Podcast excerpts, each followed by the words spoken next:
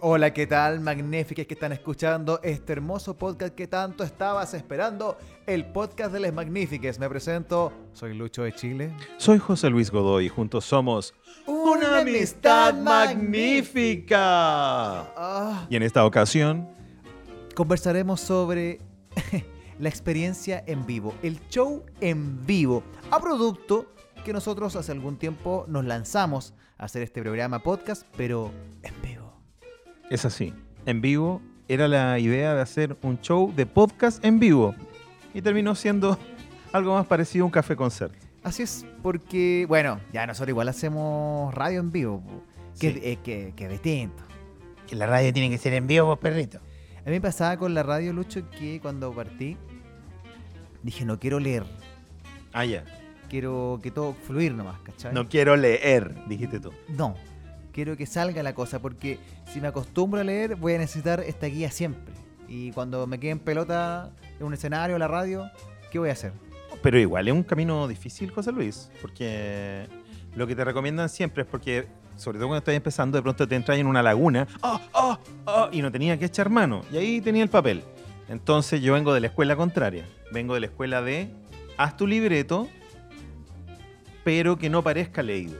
Ah, y esa es la escuela cooperativa. Ah, claro. La escuela cooperativa es cuéntalo, cuéntalo, escríbelo como, como lo vas a contar, con tus palabras. Igual nosotros, Lucho, eh, que hemos compartido mucho tiempo trabajando juntos y hemos tenido, sobre todo en dos radios, que tampoco la escuela de, de esas radios, Radio 1 y Radioactiva, no son mucho del, del leer, po. No, que ya son, son radios, digamos, para. Como son radios de entretención, no es necesario hacer libreto. A lo mejor en radio de entretención en los años 50, 60, sí se libreteaba todo. Pero hoy día no, en estas radios no es necesario. Entonces, como es radio para avesados. En el sentido de que los que están ahí tienen tanto que decir que no necesitan escribir nada. A veces son como perros. Y yo de repente lo escucho a ustedes, a los cabros, a uno mismo, y es como un perro con un micrófono. Ya, pero por ejemplo, a mí me da miedo eh, cuando, como uno fue reportero en calle y todo eso, siempre tenía ahí su apuntito y escribía más o menos un punteo. Al principio escribía todo.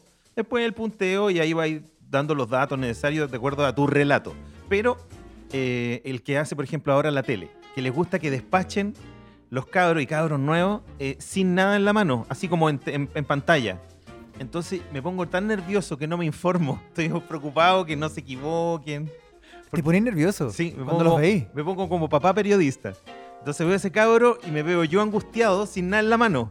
Es como, ¿dónde está leyendo el dato? ¿Dónde? Y, oh, que viene este cabro, qué bueno. Entonces como estoy evaluando sin querer hacerlo y me angustia un poco que, que se lo olvide. Porque de pronto a uno se le olvidaron algunas Sí, cosas. po. Entonces por eso yo al principio anotaba todo y después ya subí el punteo y después ya no, pues incluso buscáis la- el pedacito de, de entrevista con- mientras estáis despachando, así ya te peináis con la cuestión, la cuñita, mientras estáis despachando. Pero para llegar a eso hay- es un recorrido. Eh, es oficio, finalmente. ¿eh? Sí, son horas de vuelo. Claro, y al principio uno se angustia, y pero claro, vais sacando. Y también lo otro que es difícil, encontrar tu personaje. Porque finalmente, o sea, yo creo que lo, lo más puro que tú puedes hacer según como uno conversa contigo en la calle, en el persa, Sí. ¿Cachai? O una reunión de amigos, tratar de llevar eso al aire o al show en vivo.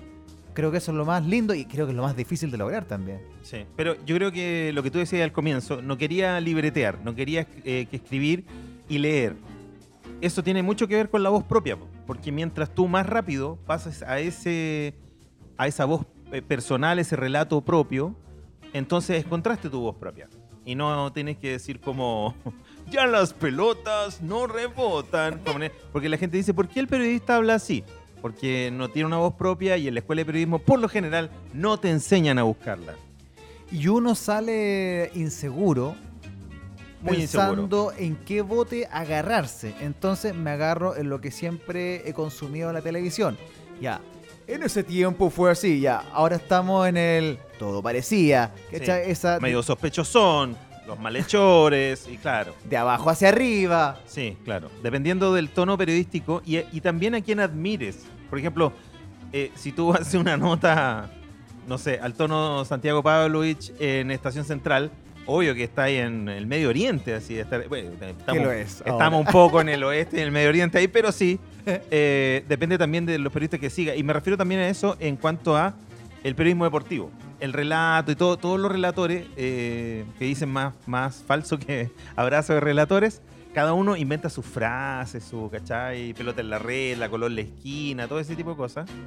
Yo decía, cuando yo, quería ser relator cuando era chico en el colegio, entonces relataba en el colegio, parlante para todo, era la final de, y yo estaba relatando así. Y donde las arañas hacen el amor, ¿cachai? Que era un chiste que lo, lo convertí en parte de mi poesía deportiva. Pero, por ejemplo, algunos después se dicen, no, este me copia las frases. Cada uno tiene que tener su propia creatividad y tiene que ver con lo mismo, con la voz propia. ¿Sabes qué? A mí justamente por eso no me gusta...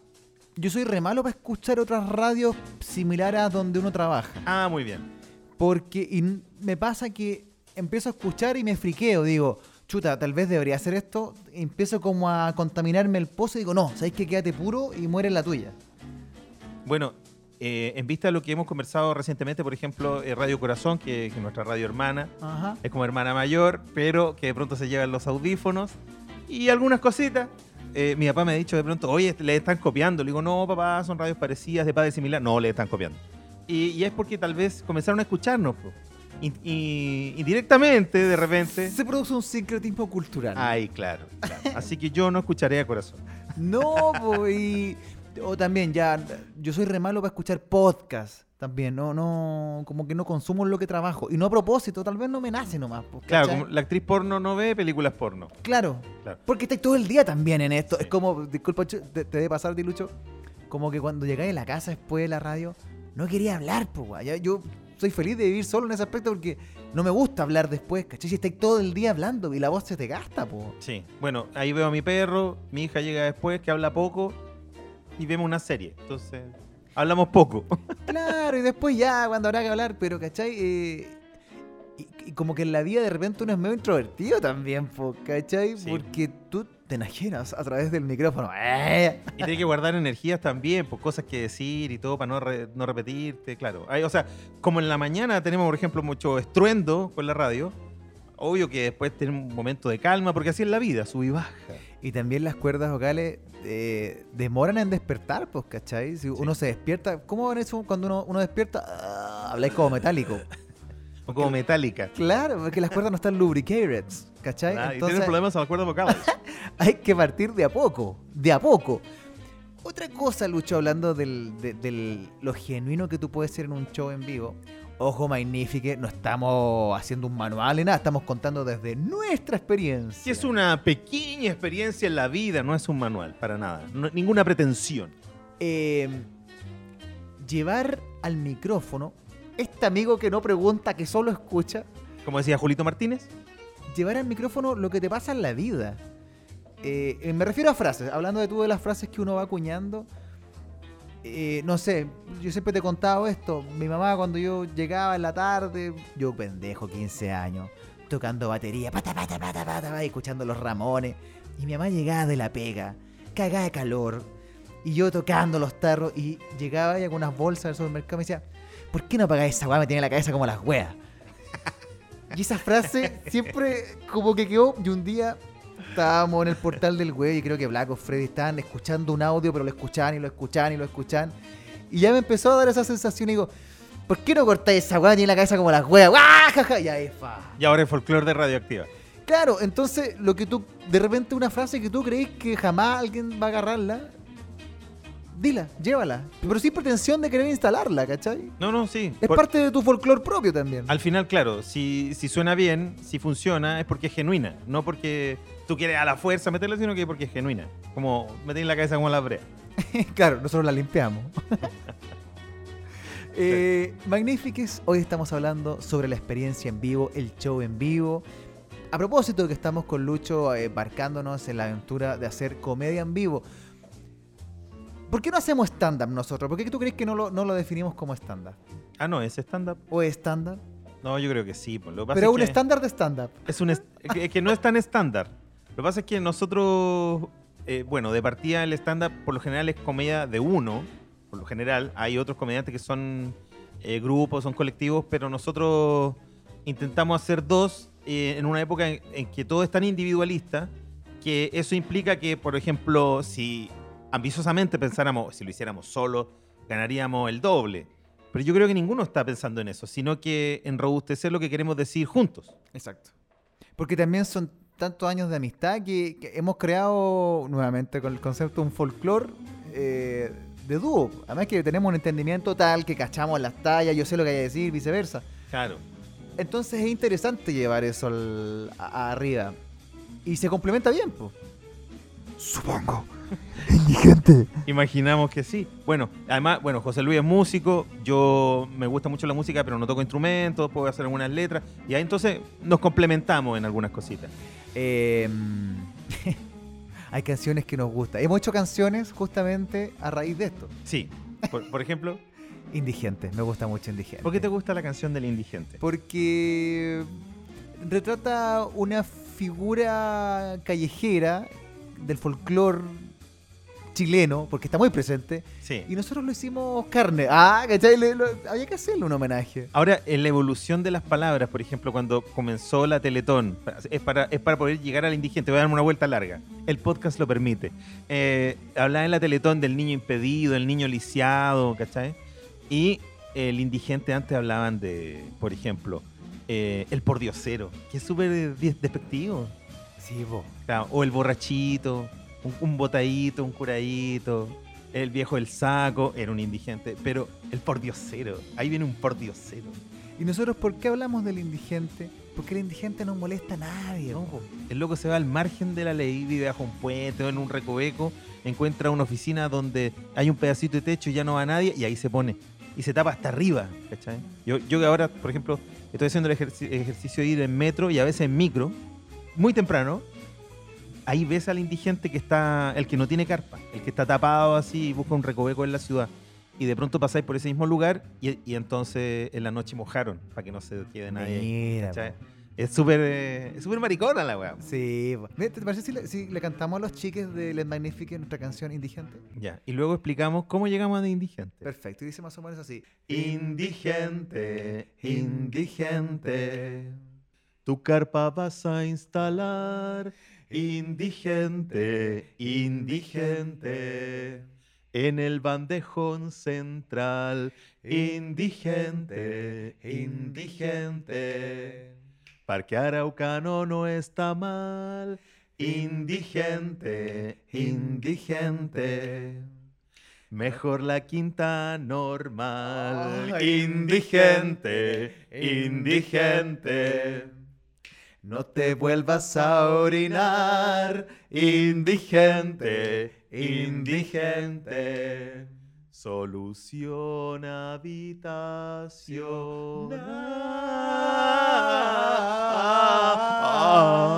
habitacional. Indigente. Gracias. Indigente. Sacó- nos la copiaron, ¿Por qué? Este, porque esa melodía era, era de nosotros. Ah, sí, la copiaron. Es que nos quedamos dormidos con la ventana abierta. Pero y neci- nosotros necesitamos hacer eh, una canción para el indigente en nuestro show de presentación, que fue el 1 de noviembre de 2019, pleno estallido social. Oh. Había que tomar caminos alternativos porque había eh, barricada. ¿Tú, tú te acordás que quedaba la cagada el fin de semana? Viernes o sábado, nosotros actuamos viernes o sábado y siempre estaba la cagada. Entonces partimos así y en ese tiempo, cuando definimos qué vamos a hablar, el José me decía, oye, me gusta mucho la, la historia de eh, el actor del papá de Alf, que hacía el papá de Alf. Porque Willy Tanner, o Tanner, eh, era, era, un, era como el papá perfecto. Un correcto, el buen vecino, el buen padre. Pero hace algunos años sale la noticia que el actor tenía una doble vida. ¿Ah, sí? Sí, po. Y él salía en noche de fin de semana a, a carretear. ¿Cuál era el carrete? El carrete del actor. Salir a recoger indigentes, carretear con ellos, fumar crack Crack. y luego atinar y tener sexo con los indigentes. Tener sexo con un indigente. Pero ¿qué le excitará el olor a pata? ¿Qué? Así como, Es que era muy... Era muy... amo este calzoncillo de hace un año. Pero eh, era muy violento porque el eh, papá de y nada, nada que ver con, con lo sexual, cada uno tiene sus inclinaciones, pero era sorprendente porque ya se mete con hombres. Listo, es cosa de él. pero con indigentes. Iba a recogerlos, ¿cachai? Pero papá de Alf. ¿Qué le excitaba? Como fumar crack y luego atinar con los indigentes. Bueno, y la, la canción original que hacíamos nosotros iba un poco para allá, porque decíamos, indigente, indigente, deja de fumar el crack, indigente, indigente, ¿cuándo te vas a bañar? Claro. Y, y después terminamos, indigente, indigente, ahí viene el papá de Alf. No hay problema. y cuando la tocamos la primera vez fue como, oh. Porque hay gente que no lo cree. Googlealo, amiga, amigo. Googlealo. ¿Qué hizo el papá de Alf? O papá de Alf indigente. Se afilaba indigente. Claro. Si lo buscas en. YouTube, más de algún mexicano te lo va a contar. Y si te gusta, le das like acá abajo. Oye, eh, sí, pues entonces por eso como que, claro, el stand-up es más un relato. Nosotros como que vamos pasando por distintas etapas. Claro. Entonces, lo habíamos puesto al- en el inicio de nuestro proceso humorístico en vivo y luego lo repusimos en el último. Y además que nos gusta pasar por varios aspectos a nosotros y, y siempre nos, nos llamó la atención el concepto café con ser, que es súper añejo, lo Es sabemos. Es más que vintage, es añejo. Es como medio de dictadura incluso. Sí, claro. Pero como nosotros partimos entre bombas lacrimógenas y nos sentimos muy así, eh, recogimos eso. Este es un café con ser. Y además un concepto que no ocupa nadie ya. No. Y eso es lo bueno. me gusta, café con Ojalá nos compremos un teatro ahí en Providencia. Claro. Hola, soy José Luis Godoy. Aquí está mi moto.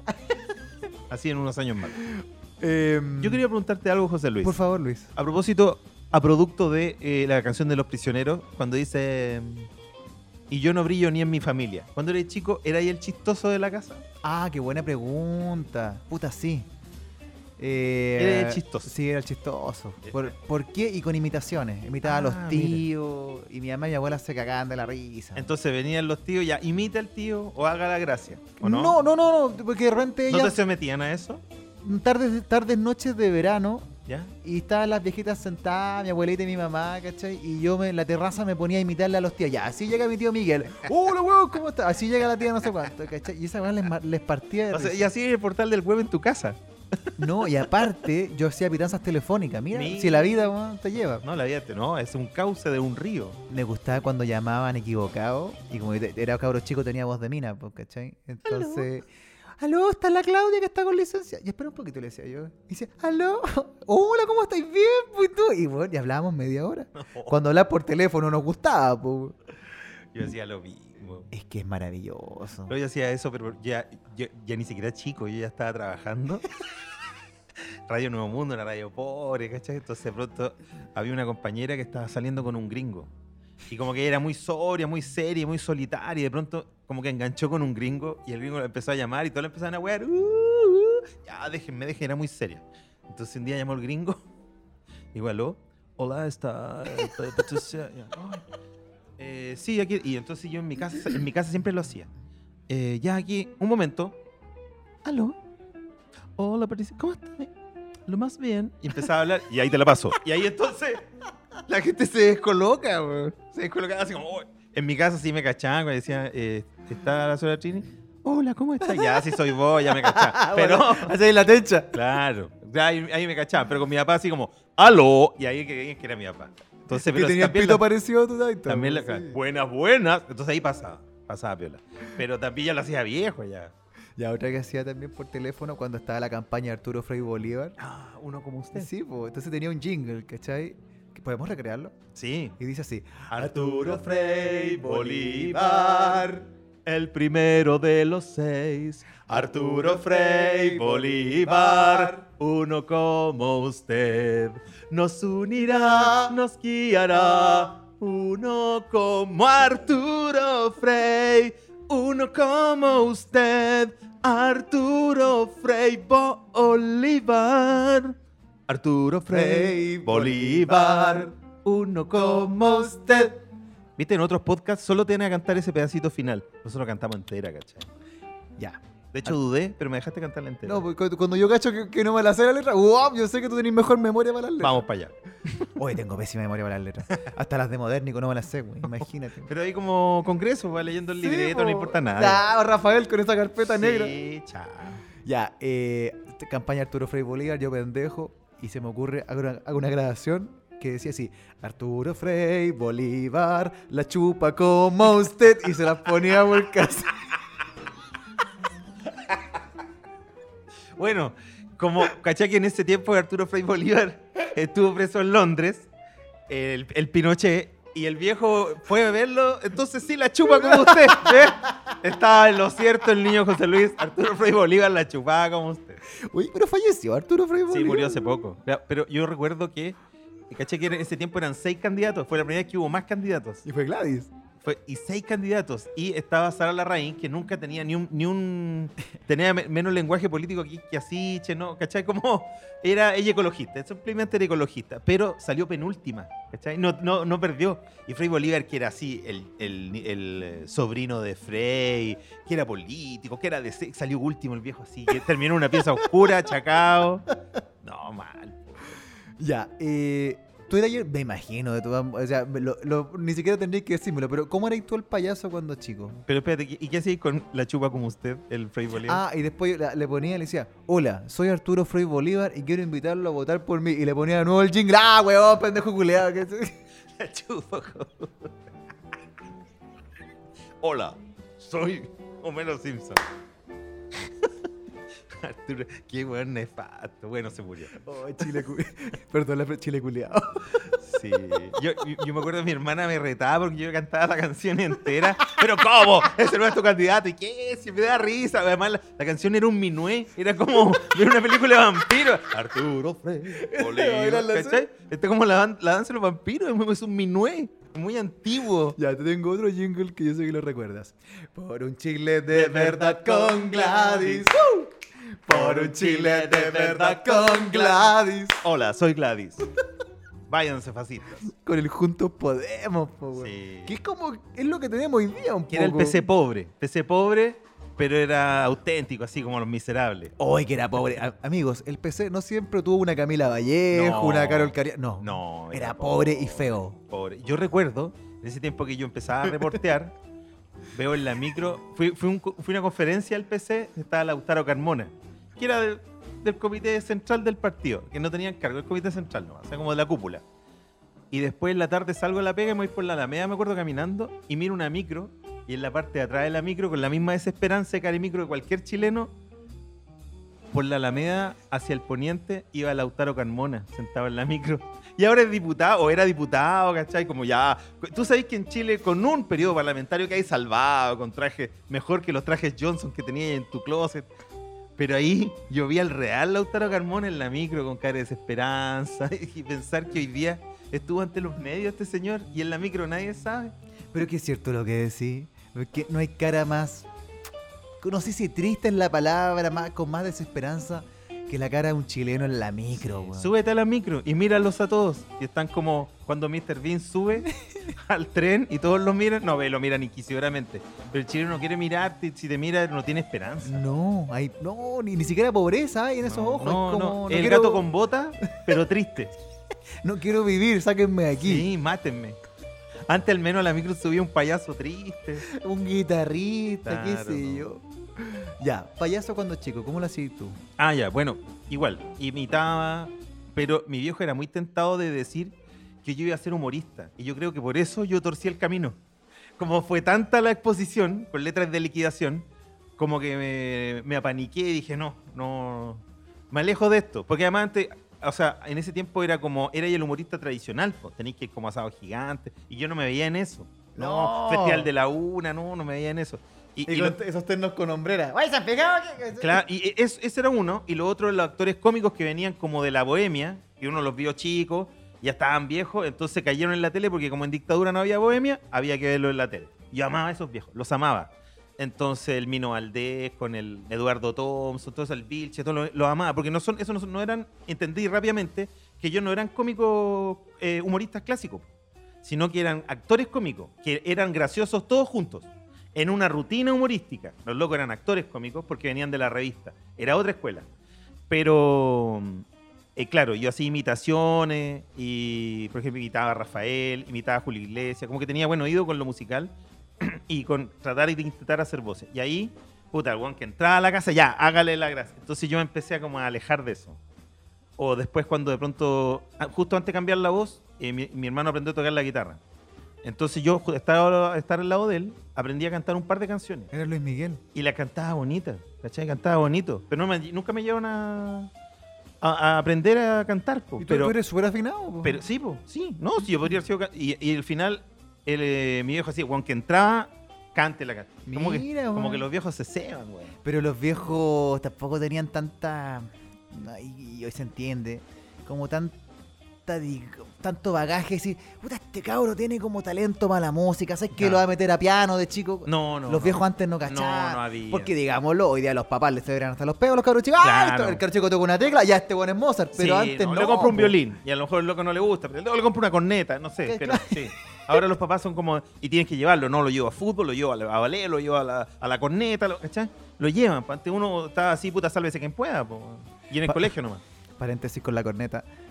Eh, es que yo escucho un programa de jazz que me encanta. Que yo creo que es el programa que más. Tal vez creo que eh, mi cinturón negro en la vida sería llegar a hacer un programa de jazz. ¿Cachai? Deja hacer solo una interrupción. Por favor. ¿En qué radio trabajas, José Luis? En Radioactiva. ¿Y qué radio escuchas en tu casa? Beethoven. Excelente. Y este programa se llama eh, Puro Jazz y todos los días a las 9 de la noche. Y lo hace un caballero increíble. Y un día era el especial de Louis Armstrong. Y estábamos con mi mamá eh, comiendo, hay unos completos, y escuchábamos el programa, es nuestra cita, ¿cachai? Escuchar ese programa con mi mamá. Y dice, Louis Armstrong, a la edad de los 14 años, comenzó a tocar la corneta. Y con mi mamá, ¡guau! El chucrú. Claro, porque a los 14 años, ¿quién no empieza a tocar la corneta? Es como. Es como. Es como cuando decía Pato Pimienta en stand-up que el cabro chico que está, eh, como decís tú, el cabro potón que no quiere nadie. y- El, está- el Mati, claro. él no, no sale del- de la silla gamer y el joystick. Y ese cabro, decía Pato Pimienta, está a centímetros de descubrir que el verdadero placer está muy cerca, pero que no lo ha conocido aún. Y claro, pues, y también existe la corneta como instrumento. Uno siempre está acostumbrado a la trompeta, ¿cachai? Pero Cuando dice la corneta, y ¡ah! Entonces, En la solemnidad. claro, pero es muy lindo ese programa, es muy minimalista, es exquisito. Eh, que a, a- a propósito de la música, quiero hacer un paréntesis. eh, con Lucho también hacemos música para niños. Así. Que es otra beta muy bonita. ¿Cachai? Tú, tú cantáis tan bonito y también compones, ¿cachai? Y nos juntamos, otra, otra de las cosas que nos complementa también. En este Big Bang llamado Les Magnifiques. Oye, pa- esto es como, claro, es como una, una empresa, no sé, como- es como Disney. Les Magnifiques Entertainment. Claro, y empezamos a hacer canciones cuando asumimos el, el desafío de los magníficos y un día conversando con Lucho como, puta, ¿qué hacemos? Porque nosotros no... Pape eran unos zapatos gigantes para llenar, ¿cachai? Y, y tampoco pretendíamos ser Pape, po, no podemos, ¿cachai? claro. Entonces, ¿qué tecla tocamos? ¿Cómo lo hacemos? po? Y sin haberlo hecho nunca antes, pues. Entonces tocamos como Louis Armstrong la corneta. y empezamos a armar canciones. O sea, yo, yo me basé en, en ideas del José como músico, porque para mí era un sueño hacer una canción. Y, y de ideas en común empezamos a armar letras, melo- melodías y así empezamos a sacar nuestra primera línea de canciones. Claro, la primera fue mi amigo un marciano, ¿no? Sí, esa la trajiste tú, claro. O Santa Cool. No, Santa Cool fue la primera. Ah, Santa, porque Santa Cool, nosotros entramos en noviembre. Por tanto, Santa Cool la vuelta a la esquina. Esa, esa la hiciste tú solo. Y claro, estábamos rayando con chiquitín, chiquitín. Ya, Santa Cool, después, claro, mi amigo un marciano, y ahí te- tú trajiste la cumbia, la ducha. La ducha, sí. Y yo la imaginé, la ducha, eh, que la cantaba Tommy Rey, que era una cumbia. Papá está enojado otra vez. Que la cantaba Tommy Rey. po. Obviamente después cantando, no, que la cantara un niño era mejor idea. Pero en mi mente, al escribirla, la, escribí- la cantaba cantando Tommy Rey. De hecho, esa canción, claro, se la pedí a una amiga, más que música, que hoy día te la puedes escuchar así, canta increíble y le está yendo a la raja Macarena Campo, le manda un cariño. Y la cantó ella, ¿cachai? Y es como que hubierais tenido a Nati Yu, ¿cachai? Cantándote en los 90, no sé, pues. Buena. Bacán, la raja. Eh, mi primo Ritalin, y así hemos seguido sacando canciones, porque pues, de verdad que no. eh, ¿Cómo que no entretiene hacer canciones? Más, más que proyectar esto, weón, hacer. No. Bueno, una premisa, Luis. Sí. Estas canciones van a estar en Spotify luego. Ah, ¿qué tan pronto? Ah, es que se vienen cositas. Las canciones de Piti- se vienen cositas. Las canciones de Pity Clean estarán en el Spotify de las Magníficas. Sí, así que atención ahí, magnífica, magnífico, para que lo escuche, porque nos han preguntado harto, oye, ¿dónde puedo escuchar tras trapear? Mi amigo un marciano, que mi hijo la escucha, la quiere escuchar, la quiere escuchar. Sí, así está que en YouTube nomás. atención. Y pronto los perros locos también. Ah, los perros locos, me gusta. Una locura. Oye, eh, hoy estamos hablando sobre el show en vivo, eh, la experiencia en estar en vivo, a propósito que con Lucho estamos haciendo comedia. Y pasa algo en vivo, Lucho, que yo creo que te lo va dando el- los kilómetros Lampaz. Es como ver en cámara lenta el asunto, que siempre yo te lo grafico como debe ser un futbolista ya experto, como ya, allá está este weón, allá está, le va a tirar un pase para allá. Claro. Ver la jugada. La sangre fría va a poder decidir, definir, y, o, o como dicen lo- los grandes comentaristas o exfutbolistas, imaginó la, la jugada antes de hacerla. Por eso lo logró también, porque ya la tenía bien pensada. Y si se conoce bien con el compañero, sabe lo que está pensando. Es como eso. Cuando Mago Valdía hacía un pase mirando para el otro lado y el otro la recepcionaba bien. Eso ya no es cuea, no es... No, eh, es- ahí hay trabajo. Ajá. Hay, traba- hay talento y hay, tr- hay trabajo. Entonces, eso, eso cuesta, digamos, no, no, no llegaría a ser. Claro, me- no sé, pues, me pasaba las primeras tocatas como Énico o, o Les Magnifique, que nos subíamos y era como. bla, bla, bla, bla, bla, bla. Ya, terminó, listo. Te bajaste el escenario, no cachaste qué pasó. O sea, de hecho sí, eso te iba a decir. El primer recuerdo, ese 1 de noviembre de 2019, la gente estaba muy efusiva, o al menos mi memoria estaba muy efusiva porque era nuestro debut. Entonces ellos estaban presenciando el debut y para nosotros también era como, fue como una explosión de y nos bajamos. y fue como, oh, no fue bien, dentro de todo no fue bien, pero claro, después, después en frío notamos rip y todo eso, pero que fuimos corrigiendo, pero, pero ahora yo recuerdo, veo caras, situaciones, puedo- podemos poner un poco la pelota al piso y meter el pase al compañero, pero en ese momento al comienzo es como, es como toda una masa nomás, un gran recuerdo masivo. Por eso es buen ejercicio no leer tanto, ¿cachai? Como tener, confiar en ti, en tu instinto y en este caso tener un, un buen compañero como, como el caso de nosotros, de que confiáis. A mí me gusta esa- de tirar la pelota y saber que la pelota le va a llegar al pecho o la va a saber bajar. Eso, claro, vas a ver qué hacer con ella.